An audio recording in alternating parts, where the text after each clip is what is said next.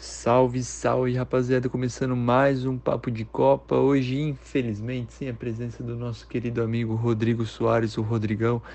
Ele teve um compromisso e não conseguiu comparecer aqui hoje, mas fiquem tranquilos que eu vou tomar conta hoje do programa sozinho e vamos lá, amanhã ele já tá aqui com a gente de novo. Vamos começar falando sobre os jogos de sábado, sim, cara. Meio-dia, Marrocos 1, Portugal 0. Talvez a última dança de Cristiano Ronaldo, podemos dizer assim.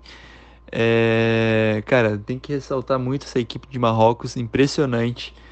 É, se eu não me engano, é cinco jogos, um gol sofrido e o único gol que eles sofreram foi contra. Impressionante repertório, uma equipe muito bem montada e, cara, vale aplaudir de pé porque ninguém esperava nada de Marrocos e os caras estão surpreendendo bastante.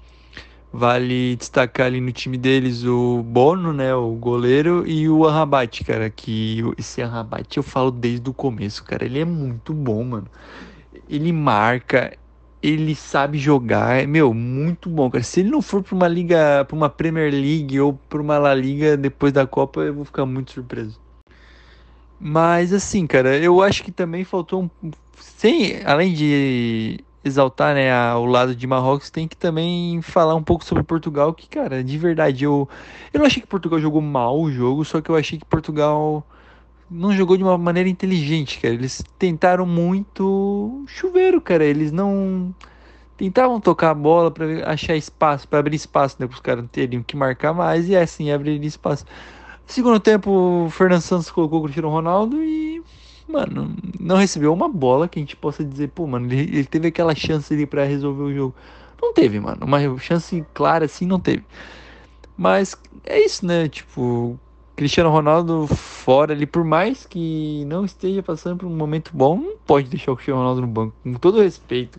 O Gonçalo Ramos fez hat-trick, pô, legal no último jogo, mas, mano, é o Cristiano Ronaldo, cara. Ele não pode ficar de fora de maneira alguma.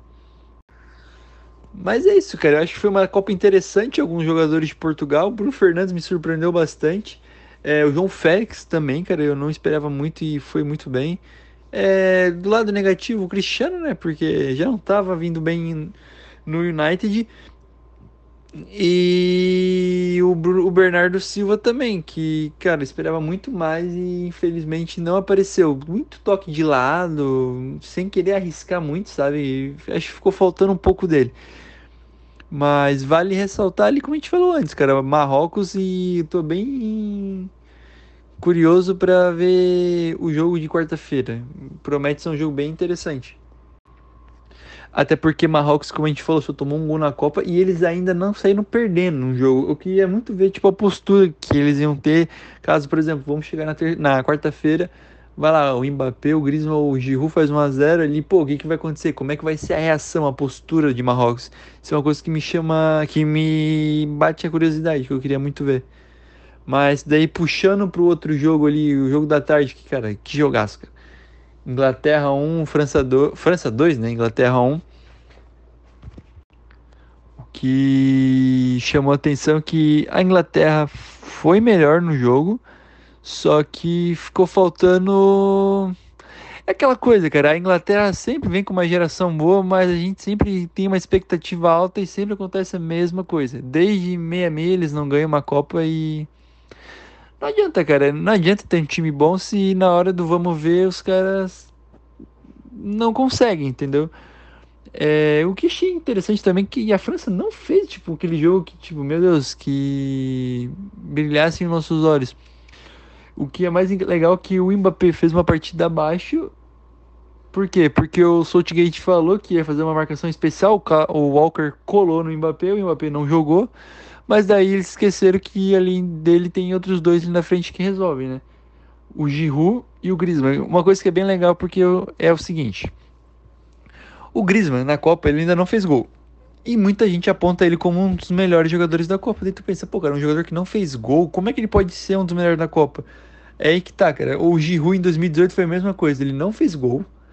E mesmo assim ele conseguiu ter um bom rendimento, cara. Ele conseguiu ser importante sem precisar balançar as redes. E o Griezmann tá fazendo isso, cara. Ele não tá aparecendo tanto na parte ofensiva, mas, pô, ele tá marcando, ele tá servindo o Mbappé. E é isso, cara. Ele percebeu que ele pode voltar a ser um jogador útil. Aquele jogador que encheu nossos olhos no Atlético de Madrid do Simeone ali de 2016 até 2018 ali, pô, puta jogador, deu uma decaída, todo mundo sabe, ele mesmo sabe também, né? Mas aos poucos ele vai melhorando. Impressionante como o futebol dele cresce quando ele veste a camisa da França. Mas puxando pro jogo de amanhã, eu sei que você queria que fosse amanhã, cara. Eu também queria, tá, cara? Eu vou ser sincero, cara. Meu Deus, mano. Neymar contra Messi. Brasil Argentina, o maior Brasil Argentina da história, cara. E não vai acontecer, mano. Por conta de quatro minutos. Se tivesse o gol de ouro, não estaríamos aqui chorando de, trist de tristeza. Eu gaguejei, eu acho, não gaguejei, mas não tem problema não. Mas puxando pro jogo, mano, eu acredito que vai ser um jogo muito tático, de falar a verdade. É onde os pequenos detalhes ali podem definir o jogo. A Argentina, a gente sabe, né? O que a gente espera da Argentina é o individualismo do extraterrestre do Messi, né? Que o cara pode resolver a qualquer momento o jogo pra Argentina. Uma bola parada, num, drible, num passe, o cara é foda. E a Croácia, eu acho que a Croácia vai fazer um jogo parecido com o que fez com o Brasil, cara. Vai tentar envolver o meio campo do argentino, como fez com o nosso. Modric, Brozovic, Kovacic, pica, embaçado. É... Eles vão é, eu acho que no começo eles vão tentar marcar firme, porque vão marcar forte, né? Porque a Argentina. Não acho que a Argentina vai segurar. Acho que no começo eles vão se soltar, vão ir pra cima tentar fazer o gol de início. E a Croácia vai do jeito que jogou com o Brasil. Vai se segurar ali, depois vai começar a tocar a bola e vai tentar cansar o time da Argentina. E se eles conseguirem levar pra prorrogação, para eles é a melhor coisa, porque a gente sabe, né? O histórico dos caras é foda em prorrogação e pênalti. É. Os caras jogaram em 2018 3 e 2 já em 22 não perderam ainda. Então é bom a Argentina abrir o olho porque isso aí é perigoso. Mas é isso, rapaziada. Fechando aqui o episódio, né? Hoje pouca coisa para falar, né? Porque sábado. Eu falei de jogos de sábado, né? Fiz um breve resuminho e hoje não teve jogo. Fiz meio que um pré-jogo pro, pro primeiro jogo da semifinal de amanhã, né? E é isso, cara. Torcer para ser um jogo bom, um grande espetáculo. E amanhã eu e o Rodrigão vamos estar aqui para dar nossas análises. Fechou, guriada? Valeu!